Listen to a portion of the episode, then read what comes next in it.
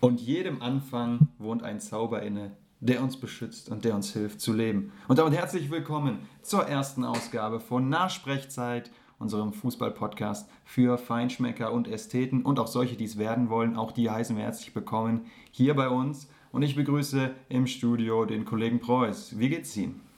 Sehr gut, vielen Dank. Ich freue mich, äh, ja, hier zu sein und freue mich auf eine hoffentlich tolle Zeit hier im Podcast mit euch als Zuhörern und mit uns natürlich im Studio.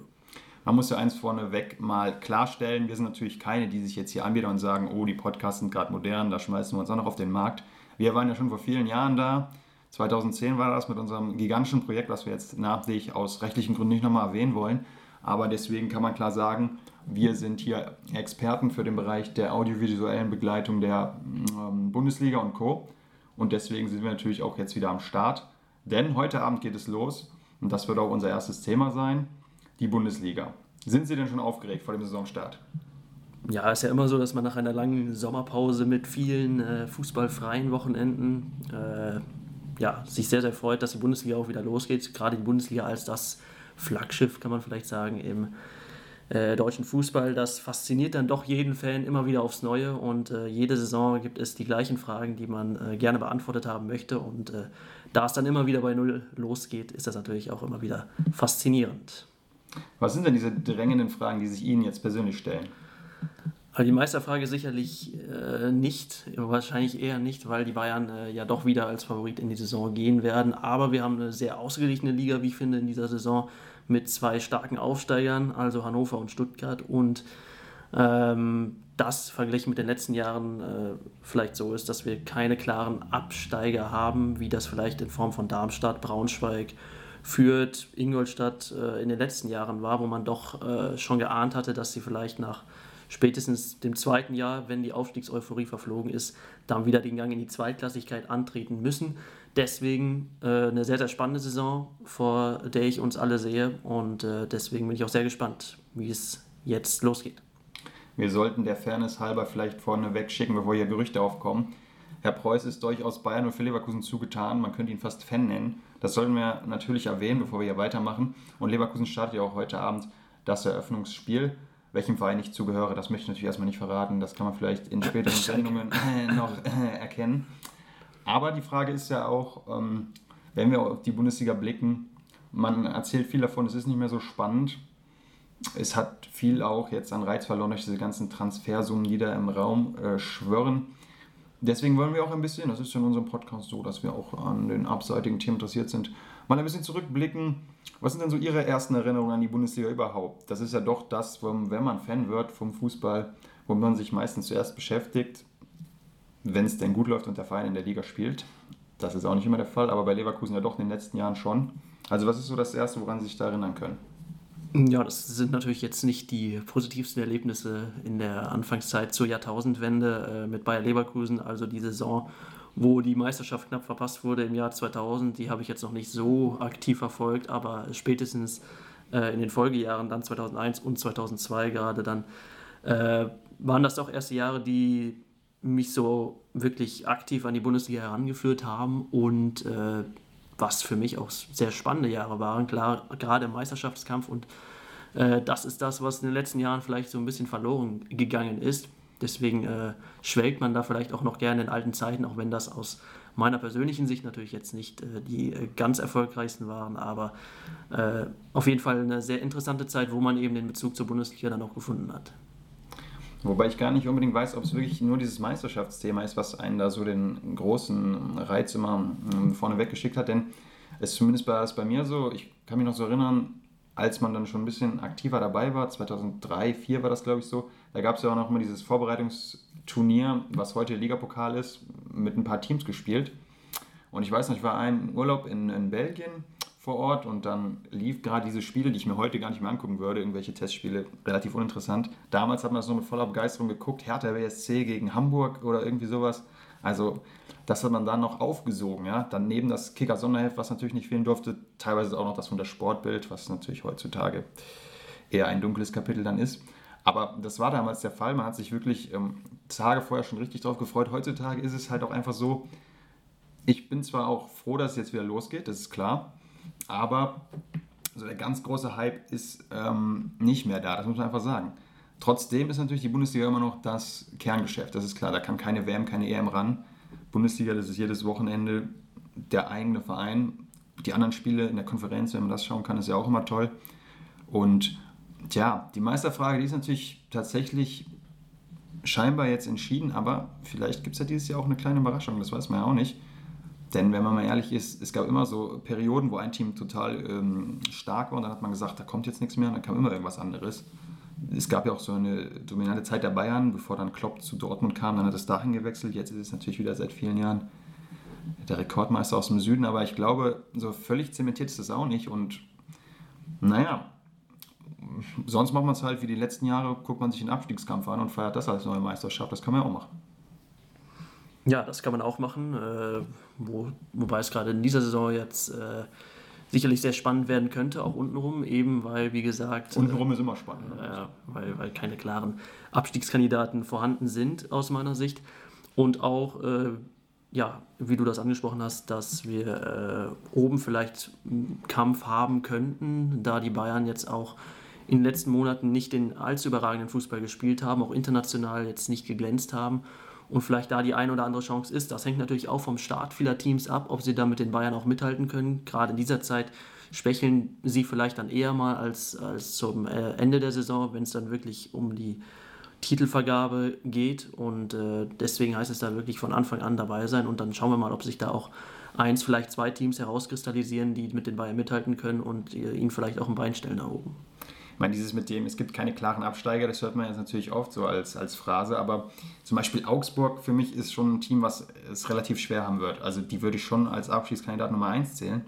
Und deswegen, also es gibt ja immer Kandidaten. Viele sagen, Freiburg wird es dieses Jahr schwer haben. Ich glaube, dadurch, dass sie jetzt so früh in der Euroleague wieder raus sind, ist das vielleicht für die eher noch ein Vorteil und sie werden sich auch retten. Hannover nennen auch viele als, als Kandidaten Nummer 1 für den Abstieg. Also gibt es da schon Namen wer das machen wird. Von daher. Naja. Ja, das stimmt, aber im Vergleich zu den letzten Jahren, äh, wenn man da Darmstadt oder Braunschweig hatte, dann äh, waren das wirklich doch nochmal klare Teams, wo man gesagt hat, die werden 18. und die sind dann letztlich auch 18. geworden. Und das dann auch doch mit einem beträchtlichen Rückstand zum rettenden Ufer. Und ich glaube, dass es diese Saison nicht äh, so sein wird, dass wir von vornherein schon ein Team haben, was wir relativ früh abschreiben können, was dann relativ früh auch abgestiegen ist, sondern es ziemlich lange offen sein wird, wer dann letztlich die Absteiger sind. Aber muss ich auch sagen, Hannover, Augsburg, vielleicht auch Freiburg, äh, auch wenn ich ähm, für das Team auch durchaus äh, Sympathien hege, wie denke ich relativ viele Menschen. Aber äh, das wären natürlich potenzielle Abstiegskandidaten. Aber wie gesagt, dass, dass es klare Abstiegskandidaten gibt, die auch schon mehrere Spieltage vorher abgestiegen sind und rechnerisch gar nicht mehr die Klasse halten können, das wird es vielleicht in dieser Saison nicht mehr geben. Sicher sagen kann man das natürlich nicht. Sicher ist sowieso nichts. Gerade in der Bundesliga, das haben wir in den letzten Jahren doch schon gesehen. Wenn man mal so zurückblickt, was war denn für Sie persönlich so die spannendste Saison, die Sie miterlebt haben? Vielleicht im Kampf um die Meisterschaft, vielleicht aber auch im Kampf um Abstieg. Das sieht ja jeder auch anders. Ja, gut, im Abstiegskampf gibt es natürlich äh, regelmäßig, äh, regelmäßig äh, Dramen am letzten Spieltag, wenn dann durch ein Tor nochmal einiges entschieden werden kann. Das war ja auch in der letzten Saison so, auch wenn es da nur um den Relegationsplatz ging. Wenn man aber wirklich von großer Spannung spricht, wo es dann auch wirklich um was geht, wo man auch spielerisch viel erwarten kann, dann äh, in den Meisterschaftsduellen äh, der vergangenen Jahre, ähm, wie das vielleicht 2007 auch der Fall war mit, mit Stuttgart und Schalke, da auch wirklich äh, bis zuletzt äh, eine, klar, äh, eine sehr, sehr schwierige Entscheidung war, wer da die Meisterschaft holt. Und da ja auch vielleicht die, nicht die Bayern äh, dabei waren und vielleicht das auch nochmal den Reiz ausgemacht hat in dieser Entscheidung. Also es gab ja schon einige brenzlige Situation, auch oben in der Meisterschaft, aber die sind in den letzten Jahren eben deutlich weniger geworden, weswegen man eben sagen kann, dass, die dass der Abstiegskampf vielleicht die neue Meisterschaft geworden ist. Und ähm, ja, diese Meisterschaftsentscheidung, vielleicht würde ich jetzt auf 2007 in den letzten Jahren gehen, äh, weil man das vielleicht noch am ehesten vor Augen hat. Ähm, das auch eine sehr spannende Frage war, wer da am Ende ganz oben steht und sich das ja auch bis zum Ende hingezogen hat. Ich meine, es ist natürlich auch schon lange her, dass nicht am letzten Spieltag schon der Meister feststand. Wahrscheinlich war das 2009 oder 2008, als Wolfsburg Meister war oder danach das Jahr, konnte Schalke noch Meister werden am letzten Spieltag, wenn sie irgendwie 15-0 in Mainz gewonnen hätten, was natürlich sehr realistisch ist, aber hat nicht ganz geklappt. Aber ansonsten, das sind natürlich nicht Jahre wie 2000 oder 2001 unter Haching jeweils eine prägende Rolle natürlich gespielt. Das legendäre Tor von Barbares für den HSV, wo es dann kurz so aussah, als ob Schalke Meister war. Ich weiß noch genau, da war ich äh, gerade bei uns auf dem Dorffest Kirmes, auch genannt natürlich in NRW. Und da haben sich die Ereignisse dann quasi überschlagen. Da war keine Konferenz vorhanden, zumindest es gab schon die, die Premiere-Konferenz, ich glaube sogar das erste Jahr, wo es sie gab. Gute Entscheidung natürlich dann. Aber wir hatten es halt nur am Radio. Und das war natürlich schon eine sehr brisante Sache. Und naja, vier Minuten Meister zu sein, zwar besser als gar nichts, aber eher unglücklich. Und 2-7, was Sie eben schon angesprochen haben, da waren es sogar acht Minuten. Da haben wir dann am letzten Spieltag noch gegen äh, Bielefeld gespielt und auch in Führung gegangen und Cottbus gleichzeitig auch gegen den VfB. Aber auch das hat dann nicht gereicht. Das waren sicherlich spannende Jahre. Ansonsten, wo ich mal dran denken muss, was nicht wirklich spannend war, aber doch immer im Kopf ist, ist diese überragende Saison von Werder 2004 mit der Ailton, Miku, wo die alles weggespielt haben, teilweise auch in ihren Kanarien-orangenen Trikots da, ganz seltsam, aber eine sehr, sehr starke Mannschaft. Ähnliches war dann mit Wolfsburg nochmal, mit Magath, Jeko und Grafitsch. Das sind natürlich immer so, so Highlights, die bleiben. Und wenn man ehrlich ist, die Saisons, wo Bayern dann Meister war, da kann man sich teilweise gar nicht daran erinnern, was da überhaupt passiert ist, weil es eben nie so spannend war. Von daher, es wäre schön, wenn dieses Jahr mal was, was äh, anderes kommt, aber wenn die Alternative äh, RB Leipzig heißt, ist es natürlich auch so eine Frage. Dann möchte man das dann haben.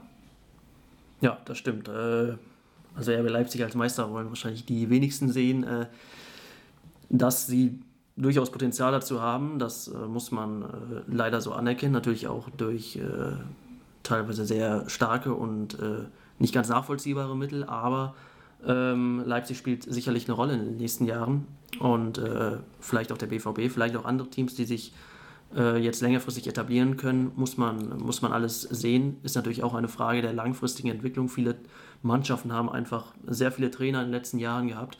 Äh, wenn man mal auf die Teams guckt, die traditionell oben dann auch mitspielen oder zumindest den Anspruch hegen, äh, weit oben mitzuspielen.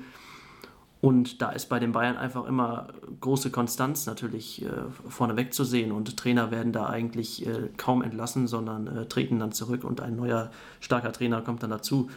Das ist äh, das, was die Bayern sicherlich auszeichnen in den letzten Jahren, dass sie da auch äh, einfach äh, sich das hart erarbeitet haben und äh, hohe Konstanz haben und deswegen vielleicht auch so dominant die äh, in der Liga vorne wegmarschieren. Deswegen wird man sehen, welche Mannschaften da das Potenzial haben, in den nächsten Jahren auch wirklich über längere Zeit mit den Bayern mithalten zu können und äh, dann für spannendere Meisterschaften auch zu sorgen. Ja, ich bin gespannt, was Rasenball macht, weil ich kann mir kaum vorstellen, dass sie dieses Jahr so gut spielen werden wie letztes. Zum einen natürlich die Doppelbelastung was immer als Argument irgendwie zieht und was auch immer klappt. Das scheint wirklich ein Problem zu sein. Gerade bei dem Fußball, den Hasenhüttel da spielen lässt. Von daher sehe ich die höchstens mit viel Wohlwollen Platz 5 oder 6. Und ich glaube nicht, dass sie um die Meisterschaft mitspielen werden.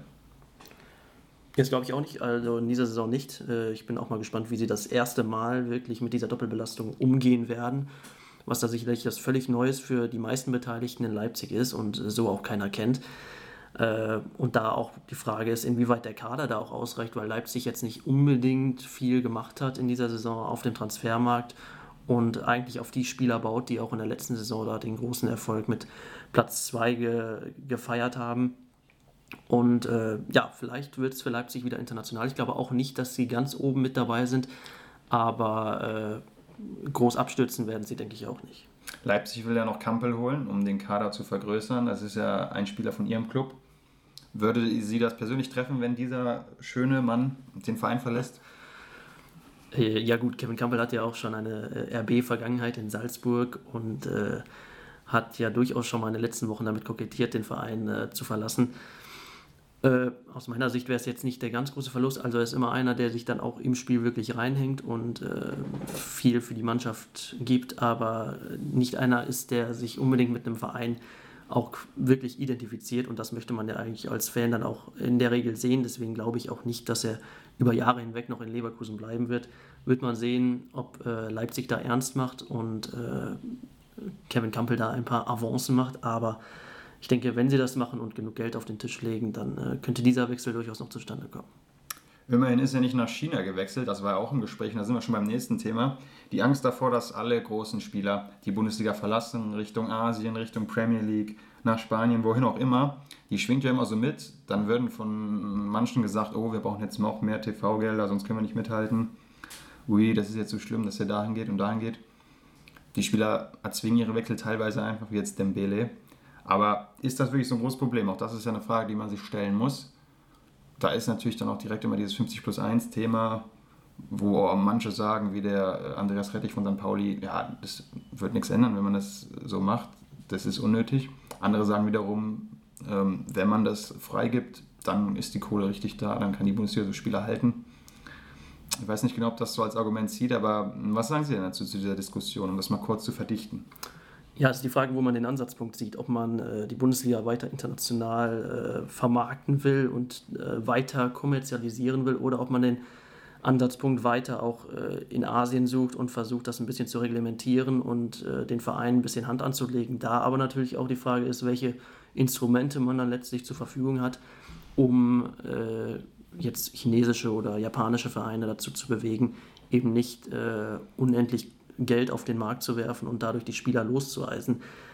Also ist auch eine Frage des, des Ansatzpunktes und. Ähm ja, aber mal ehrlich gesagt, kein Spieler, der wirklich wichtig für einen Verein ist und der wirklich Leistung bringt, geht doch nach China. Das ist jetzt mit Kampel vielleicht, wäre es so gewesen, wegen dem Trainer, der da war. Aber sonst, das passiert doch nicht. Also ein Dembele oder so, der geht ja dann nicht nach China. Ja, ja, das ist auch eine Entwicklung, die man in, in China abwarten muss, weil es jetzt auch nicht so ist, dass die Spieler, die da hingehen, auch wirklich für einen sportlichen sportlich hohen Stellenwert der Liga sorgen oder jetzt große Aushängeschilder auch in ihren Vereinen waren. Klar, große Namen teilweise sind, aber auch äh, Spieler sind, die, wie Sie sagen, dann auch durchaus äh, verzichtbar sind für einige Vereine und keine großen Leistungsträger darstellen.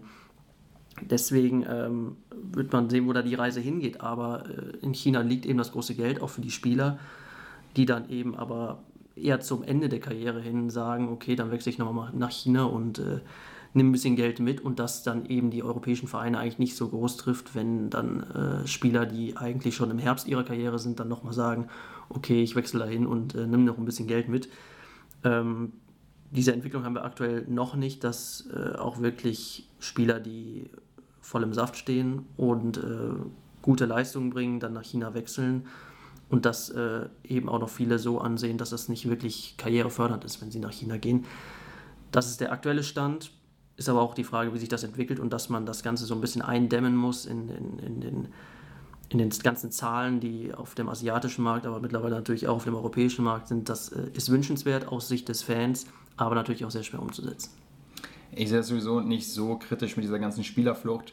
Ich denke einfach, es ist so, dass die Spieler, die gut sind und die gehen wollen, die sind schon immer nach Barcelona und Madrid gegangen. Nur gab es jetzt eine ganze lange Zeit, von 2000 bis 2000, sagen wir mal 8, überhaupt nicht diese guten deutschen Spieler, die jetzt alle nach dieser Flop-EM 2000 danach gekommen sind. Und die sind natürlich gefragt und die wechseln jetzt natürlich auch dahin, wo es mehr Geld gibt, das ist klar. Aber das ist für mich jetzt auch keine Neuentwicklung. Das hat sicherlich auch schon vor 30, 40 Jahren gegeben, dass da Leute gewechselt sind, wie Beckenbauer und Cody dann nochmal nach Amerika abgehauen sind. Also ich finde dieses ganze ähm, ja, Geweine darum, dass der Spieler jetzt unbedingt gehen will, weil es da mehr Kohle gibt, ja, das ist dann halt so es kommen gute Leute nach. Man muss dann probieren, natürlich die zu halten. Es wird vielleicht schwieriger, aber das ist halt der Markt, der das hergibt. Und solange man da nicht eine internationale Regelung trifft, kann man es ja sowieso nicht verhindern. Von daher weiß ich nicht, ob man jetzt sich deswegen unbedingt an Investoren hängen soll. Denn wenn wir heute die Presse verfolgen und sehen, was Kühne da in Hamburg erzählt, also dann wünscht man sich eher, dass man niemals einen Investor im Club hat. Aber okay, wenn der HSV das so möchte, ist es natürlich sein Ding. Ich habe auch schon gelesen, einige HSV-Fans verteidigen das noch, was er heute erzählt hat. Lasogga ist eine Vollwurst oder so. Ich finde, das ist natürlich, könnte man darüber diskutieren, aber als Investor von dem Verein sollte man es vielleicht nicht sagen. Von daher, also ich möchte mich jetzt ungern Traditionalist schimpfen oder so etwas und ja, gegen Kommerz und so, das ist sowieso Quatsch, aber dass man nicht unbedingt so einen Scheich jetzt im Verein haben sollte, das haben wir bei 8060 jetzt auch gesehen, also das funktioniert in Deutschland einfach nicht. Ja, bei Hamburg ist ja nochmal die Sache, dass sie wirklich sehr am Tropf von Kühne hängen, was äh, Spielertransfers angeht und da teilweise nachgefragt werden muss oder ein paar Millionen locker gemacht werden müssen, um den oder den Spieler zu äh, verpflichten. Aber um nochmal auf die deutsche Liga zu sprechen zu kommen, ist ja auch so, dass in den letzten Jahren sich in der innereuropäischen Stellung eigentlich wenig getan hat bei der Bundesliga und sie eigentlich immer noch die Nummer drei, wenn nicht gar die Nummer vier äh, in, in Europa ist, also hinter. Ja, aber wieder geworden ist. Sie war ja zeitlang Platz 4 klar hinter Italien und hat dann aufgeholt Ja. und jetzt sogar teilweise Zweiter. Ja, klar, was das, was das Leistungstechnische angeht, was auch äh, Spielertransfers angeht. Aber äh, die Premier League oder auch die Primera Division sind einfach immer noch Ligen, wo Spieler sich dann mehr hingezogen fühlen und auch hinwechseln und das immer noch das äh, Nonplusultra ist, wenn man nach, nach Manchester oder irgendwo nach London oder eben nach Barcelona oder Madrid wechselt. Und das eben so die großen Vereine sind, die auch immer noch das, das Sagen dann auch in Europa haben oder worum, worüber dann auch wirklich die internationalen Titel verteilt werden und das dann wirklich die Anlaufziele auch für die Spieler sind, die sich dann äh, längerfristig bei diesen Vereinen sehen. Ja, aber das sage ich ja gerade, das wird ja immer so sein. Also selbst wenn jetzt in Ja. Deutschland 17 Investoren reingehen, Ja. hat ja Greuther Fürth oder Sandhausen nicht den Charme von Real Madrid so. Das ja, ist ja das, klar. das war ja das, äh, dass, die, dass die Liga eben äh, in ihrer Stellung einfach immer noch hinter diesen Ligen zurück ist und die Frage ist, inwieweit man da was aufholen muss oder es das überhaupt wert ist, dass die äh, Liga sich diesen, äh, diesen Entwicklungen anpasst oder eben doch eben nur die Nummer 4 dann bleiben möchte. Und ich denke, damit ist die Bundesliga auch immer ganz gut gefahren. Klar waren in den letzten Jahren relativ wenig Titel dann auch international dabei, aber allein, dass die Chance besteht, äh, die realistischen Chancen bestehen, dann auch international erfolgreich zu sein für deutsche Vereine, ähm, sollte Grund genug sein, die Bundesliga dann auch äh, die Bundesliga sein zu lassen und nicht äh, auf Teufel komm raus an diese Ligen anpassen zu wollen. Internationaler Titel ist ja sowieso nicht so das Kriterium. Wenn man sich England anschaut, da hat jetzt einmal United da das geholt, ein paar Mal Chelsea, aber so viele internationale Titel holen die halt auch nicht, obwohl sie die, sagen sie selber, oder vielleicht ist es auch so, stärkste Liga der Welt haben. Aber das ist vielleicht nicht unbedingt ein relevantes Kriterium. Genau, und dann haben sie noch Nachwuchsprobleme in der eigenen Nationalmannschaft, wenn sie dann nur auf internationale Spieler setzen. Also vielleicht ist das auch nicht das, das Wünschenswerte, dass man sich dann als äh, beste Liga der Welt bezeichnet und dann selber vielleicht Probleme hat, Titel zu holen. Gut, das ist aber natürlich auch die Frage, inwieweit die Fans von United oder Liverpool das interessiert, wie die Nationalmannschaft drauf ist. Ne? Also das ist mir, wäre mir jetzt persönlich nicht so wichtig, Ja. dass, dass die deutsche Nationalmannschaft so stark ist, dann im Vergleich zu einer, zu einer schlechteren Bundesliga. So. Also das kann es ja auch nicht sein. Ja, ja, das stimmt, da stimme ich Ihnen auf, absolut zu. Äh, Ein Thema, was wir natürlich, was da anschließt, das große Thema der Fankultur. Das hat die Bundesliga ja eigentlich noch im Griff.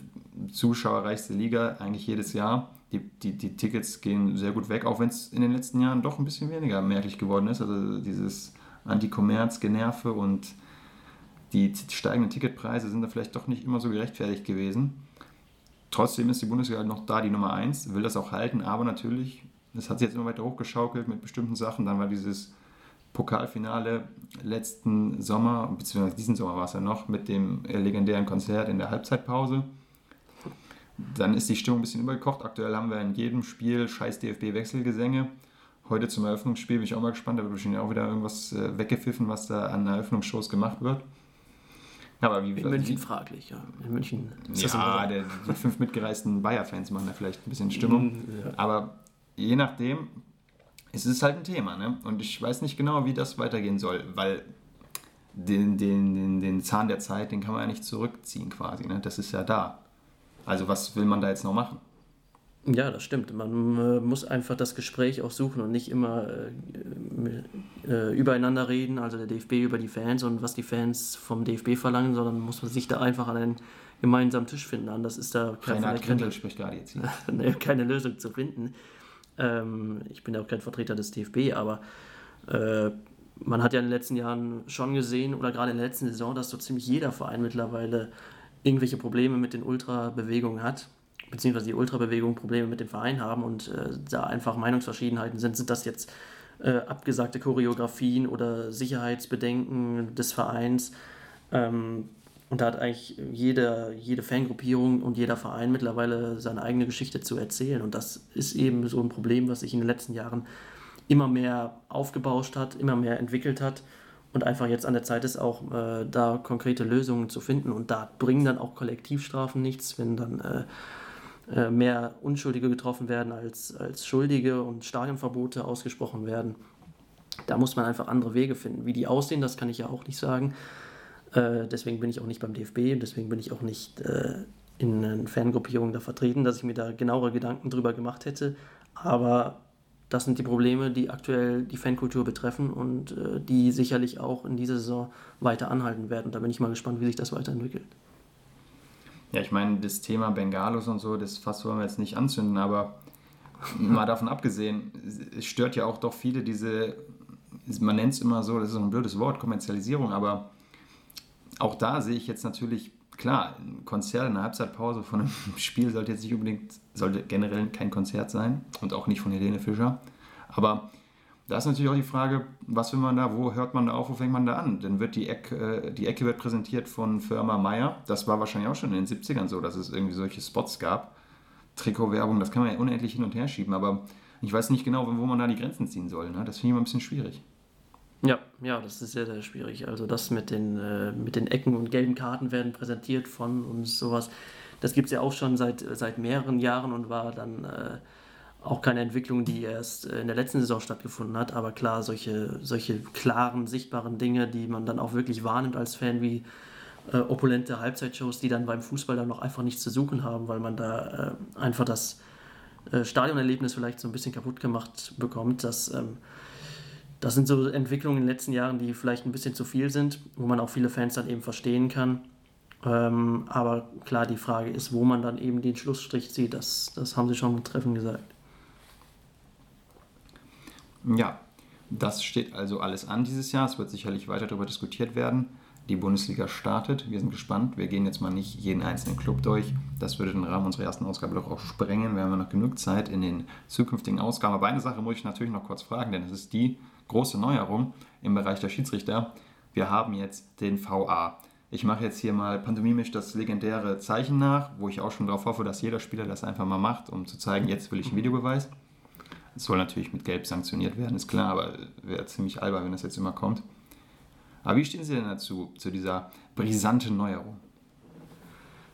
Ja, ähm, ich äh, stehe da eher kritisch zu. Also ich habe jetzt nicht aus meiner persönlichen Sicht nicht den Eindruck gehabt in den letzten Jahren, dass äh, ein Videobeweis äh, zwingend von, vonnöten gewesen wäre oder ich habe noch nie nach einem Spieltag gesagt, also jetzt den Videobeweis, dann wäre ich um einiges glücklicher. Ähm, was dann eine Entscheidung angeht. Fehlentscheidungen gehören da einfach zum Fußball mit dazu und die sind auch mit dem Videobeweis nicht ausgeschlossen. Ähm, deswegen, ja, finde ich den Videobeweis einfach recht überflüssig. Klar, bei Toren kann man sagen, äh, wenn ein klares Tor fällt, ähm, ja, wieso wird das jetzt nicht gegeben? Aber wenn ich dann an die WM 2010 zurückdenke, Deutschland gegen Argentinien und der Ball klar hinter der Linie war, dann fand ich ja, das auch. England, England. Äh, Deutschland gegen England, genau im Achtelfinale, dann, ähm, dann äh, fand ich es einfach schön, die Diskussion auch danach zu sehen. Klar, war man dann auf der, auf der richtigen Seite vielleicht, aber das war jetzt nur ein Beispiel dafür, dass ich glaube, dass äh, einfach so ein bisschen Diskussionskultur durch den Videobeweis verloren geht und vielleicht auch der Spielfluss. Man sagt immer, ja, das wird nur kurz unterbrochen, das Spiel, aber allein, dass der Schiedsrichter sich dann eine halbe Minute oder eine Minute ans Ohr hält und dann mit dem Videoschiedsrichter äh, labert, das, das finde ich dann auch äh, nicht Sinn und Zweck des Ganzen. Deswegen stehe ich dem eher kritisch gegenüber und bin mal gespannt, wie sich das jetzt in den ersten Spieltagen so zeigen wird, wann er eingesetzt wird, zu welchen Situationen und man dann vielleicht auch erkennt, dass es bei der einen oder anderen Situation vielleicht doch ein bisschen überflüssig ist. Ich will noch mal kurz erwähnen, dass man gegenüber hier Bayern 04-Fan ist und wir erinnern uns alle an das Tor von Kiesling. Ist natürlich klar, dass man da dann gegen den Videobeweis ist. Nein, aber ehrlich gesagt, ich, ich bin auch kein großer Freund davon ich werde es mir jetzt das Jahr natürlich mal angucken und bin gespannt, aber was ich gesehen habe beim Confed Cup, das war nur ein Spiel, ich glaube sogar das Endspiel und das hat mir überhaupt nicht gefallen, was da abgegangen ist. Erstmal tatsächlich, dass die Spieler schon fordern, dieses komische Zeichen zu machen. Dann wurde eine Szene analysiert über eine lange Zeit und dann kam raus, nö, keine rote Karte, wo man es doch relativ deutlich gesehen hat, dass man muss rot geben. Also dann kann man sich das wirklich auch sparen. Klar, wenn es jetzt grobe Verstöße sind, geschenkt, aber dann gibt es ja auch diese ganzen Sachen, an der einen äh, Seite soll es einen Elfmeter geben, der wird dann nicht gepfiffen, auf der anderen fällt dann ein Tor, die jubeln schon drei Minuten, dann auf einmal wird das alles zurückgenommen. Also das finde ich auch, nimmt natürlich das Momentum. Bald werden wahrscheinlich gar nicht mehr große Torjubel äh, stattfinden, sondern wird einfach erstmal gewartet. Also das ist, kann es irgendwie auch nicht sein, aber mal sehen, vielleicht entwickelt sich das dann noch ja. positiv. Wir wollen ja auch nicht zu äh, negativ da rangehen. Wir vertrauen Gagelmann und Stark und wie sie alle heißen ja. und wer das alles entschieden hat. Helmut Krug natürlich absolut toller Typ, ganz, ganz sympathisch. Also die werden das schon wissen, was sie machen. Äh, ist ja in England zum Beispiel dieses Jahr gar nicht im Test. Finde ich auch interessant, dass man das nur ein paar Ligen irgendwie anvertraut. Die deutsche Liga scheint dafür bereit zu sein und dann schauen wir mal. Ich habe gesehen, morgen Abend beim Spiel Schalke Leipzig ist Wolfgang Stark direkt prominenter Videoassistent.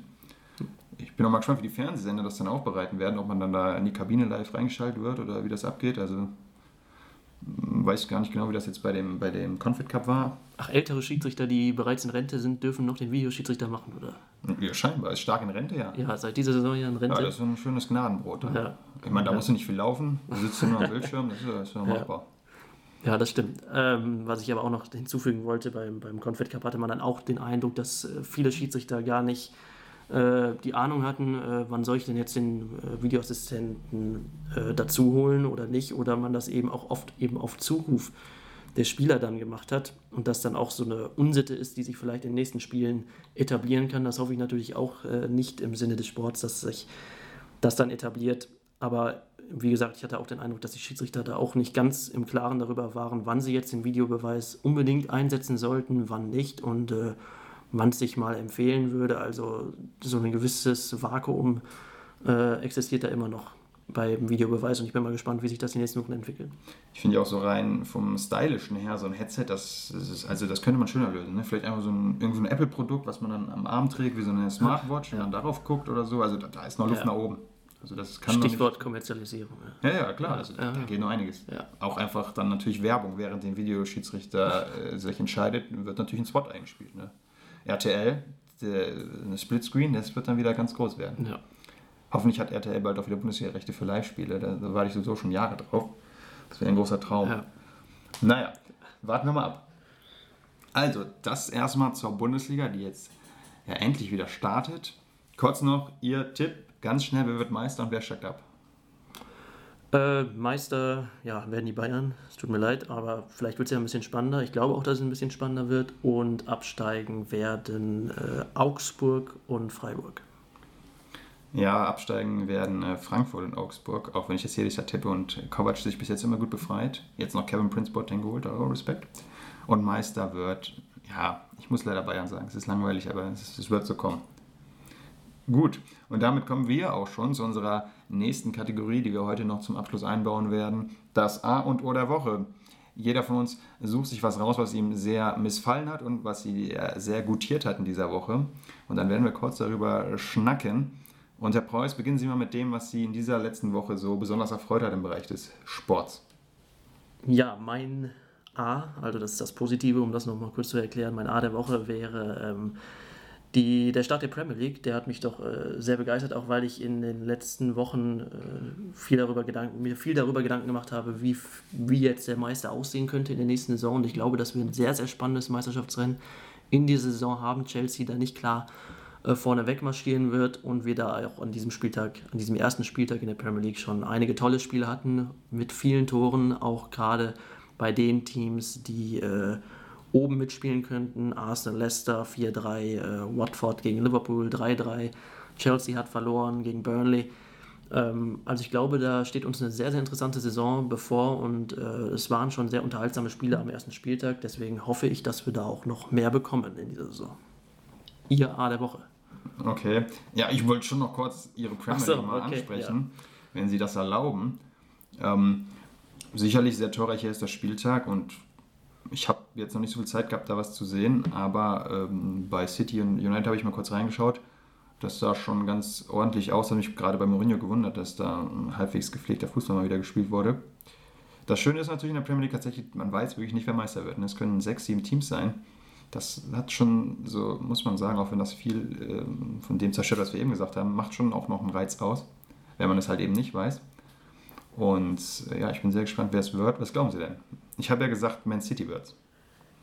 Äh, ja, ich habe gesagt, äh, Chelsea wird es werden, also äh, wie in der letzten Saison, aber bei weitem nicht äh, so äh, dominant, wie das in der letzten Saison war. Also ich kann mir da auch durchaus einen anderen vorstellen, aber wenn ich mich festlegen müsste, dann wäre es wieder Chelsea mit Antonio Conte. Aber ich glaube auch, dass United zum Beispiel eine deutlich wichtigere Rolle in dieser Saison spielt ähm, und auch City ähm, sehr weit oben mit dabei sein wird, ja. Auch Kloppo natürlich nichts vernachlässigen. Also ich sehe Genau. Liverpool auch Ja. schon ganz knapp hinter City. Ich bin gespannt, wo die einlaufen. Ist natürlich jetzt auch noch 14 Tage oder so die Transferliste offen. Da haben wir anscheinend noch 180 Spieler für zig Milliarden gekauft. Also da muss man auch ein bisschen abwarten. Da wird sicher jeder noch was machen. Mein Job der Woche, da können wir in England bleiben, bei United, ist Juan Mata. Der hat jetzt ein Projekt gegründet und unterstützt, dass er sagt, 1% seines Gehaltes spendet er und möchte möglichst viele andere Profifußballer damit für gewinnen. Das Common Goal Projekt nennt sich das. Und das ist natürlich erstmal 1%, das klingt jetzt wenig, aber wenn man weiß, was Profifußballer verdienen, ist es natürlich schon was anderes. Und gerade wenn diese Bewegung viele Leute erreichen und äh, viele Leute da teilnehmen würden, das ist jetzt, glaube ich, seit zwei Wochen gelauncht, das Projekt. Und bis jetzt, was ich so verfolgt habe von den prominenten Namen, ist nur Mats Hummels dabei. Also da ist sicherlich noch Luft nach oben. Wenn jetzt hier der Profifußballer zuhört, der ein bisschen auf der Auswärtsfahrt nochmal in unseren Podcast reinlauscht, ähm, nimmt auf jeden Fall da teil. Ihr könnt, denke ich, verkraften 1%.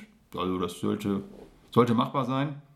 Und wenn man sich überlegt, dass da jeder teilnehmen würde, dann wäre schon einiges an Geld zusammen. Und das ist natürlich auch gerade in Zeiten, wo hier Neymar für 222 Millionen Euro wechselt, ähm, eine, ja, vielleicht nicht Gegenbewegung, aber zumindest ein schönes Zeichen, dass man da auch das anders mal machen kann. Marta ist sowieso ein Spieler, der immer wieder auffällt mit solchen Aktionen. Ähm, spielerisch sicherlich in den letzten Jahren ein bisschen abgebaut, trotzdem noch eine wichtige Größe hat bei United jetzt auch wieder in der Startelf gespielt. Aber eben neben dem Platz fällt er da positiv auf und deswegen ist das mein Top der Woche. Ja, absolut, auch wenn ich da noch ein paar Worte dazu verlieren darf.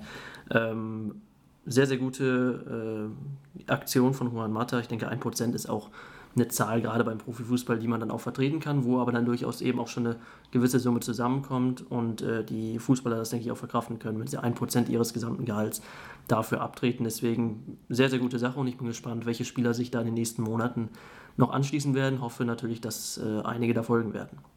Ich wäre auch bereit, 1% meines Gehalts jetzt zu spenden. Das wäre eine ganze Menge, die da zusammenkommt. 2,50 Euro, ja. 2,50 Euro nach Abzug der Steuern.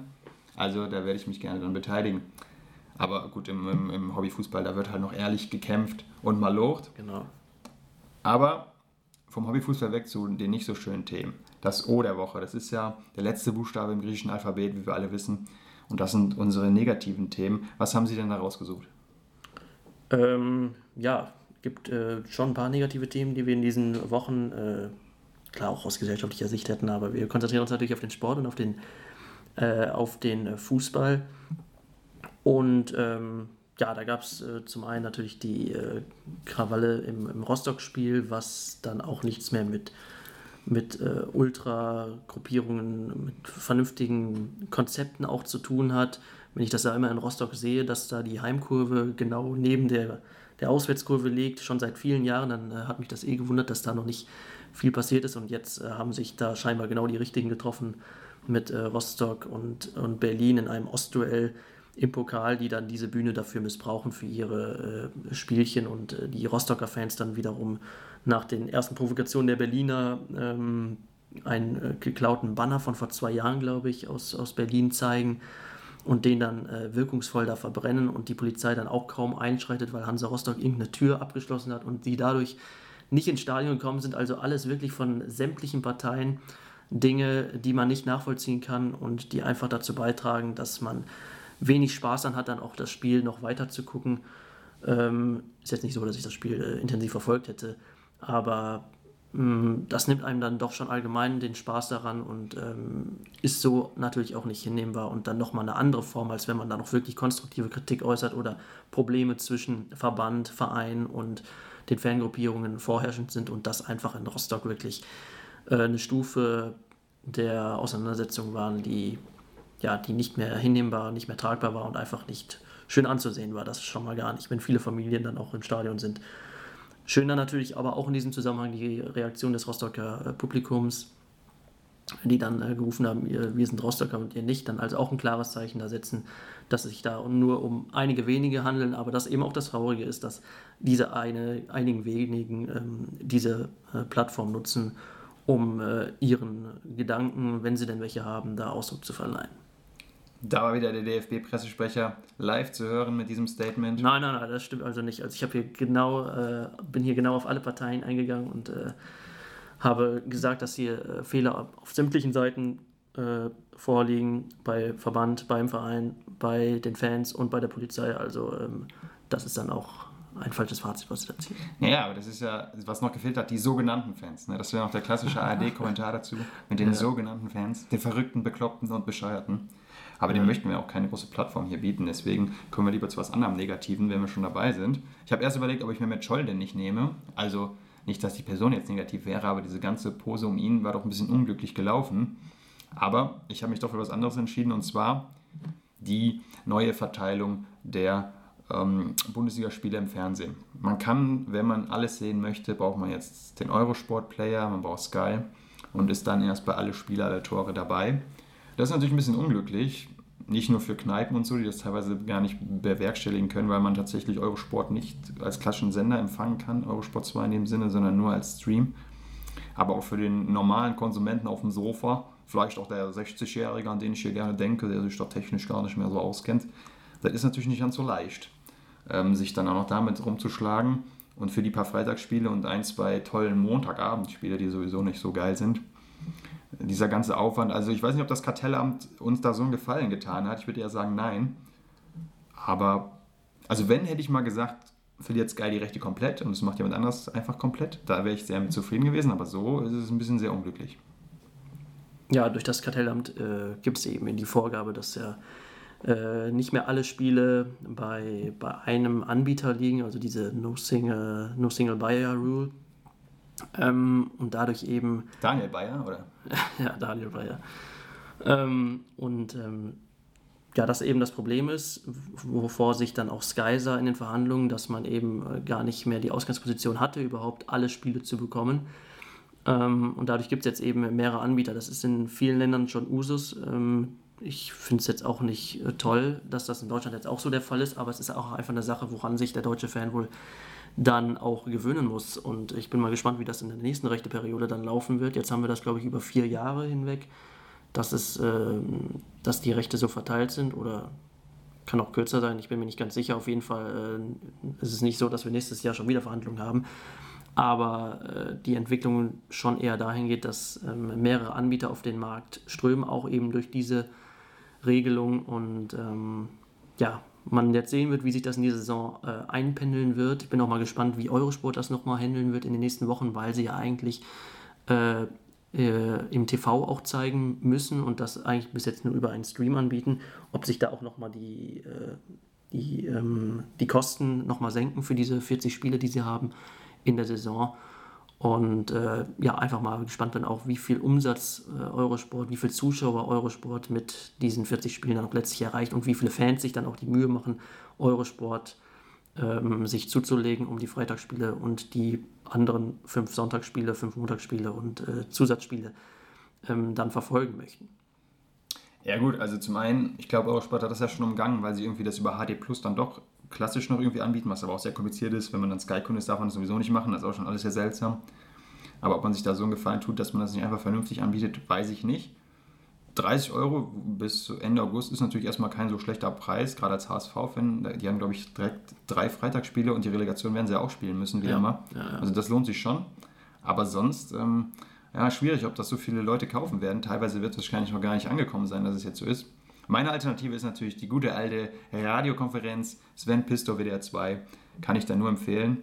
Auch dort ist Amazon ja jetzt eingestiegen, die machen die kompletten Berichterstattungen, aber ich muss sagen, da bin ich ein bisschen oldschool. Ne? Ich mag es auch, wenn man mal zwischendrin ein Lied hört in der Konferenz und das dann unterbrochen wird und es dann weitergeht mit Toren, Toren, Toren.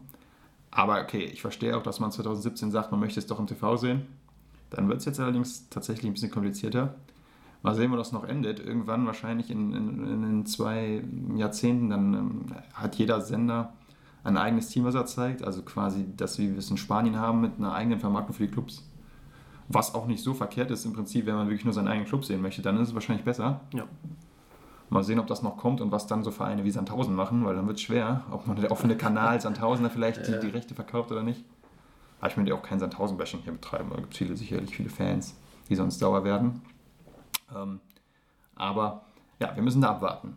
Wir schauen gespannt in die Zukunft im wahrsten Sinne und kommen nun zum Ende der ersten Ausgabe von Nachsprechzeit. Da holpert es fast noch, weil uns dieser Name in letzter Sekunde hier durch die Redaktionskonferenz gebracht wurde. Danke auch an Boris, der das technisch möglich gemacht hat. Und wie immer, das war damals auch schon so und no tradition, übergebe ich das Schlusswort an meinen Kollegen. Ja, ich glaube, da kann ich mich äh, in den nächsten Wochen vielleicht auch mal ein bisschen, bisschen darauf vorbereiten, auf die Schlussworte. Äh, ja, ich fand es auf jeden Fall eine sehr, sehr äh, schöne erste Sendung. Ich denke, wir haben schon einige Aspekte hier gebracht und wir wollen natürlich auch noch darauf hinweisen, dass wir in den nächsten Wochen viele Sondersendungen haben, die sich auch viel mit äh, nostalgischen äh, Erinnerungen aus den letzten Jahren befassen, aber auch mit Sachen wie der Fußballberichterstattung im Fernsehen oder dem Schiedsrichterwesen oder den äh, Kommentatoren im Allgemeinen und wieder auch auf äh, viele alte Turniere zurückblicken. Das wollen wir äh, nur noch schon mal sagen, dass wir da auch in den nächsten Wochen einige Sachen geplant haben. Und äh, darauf freue ich mich. Danke für die erste Sendung und bis zum nächsten Mal.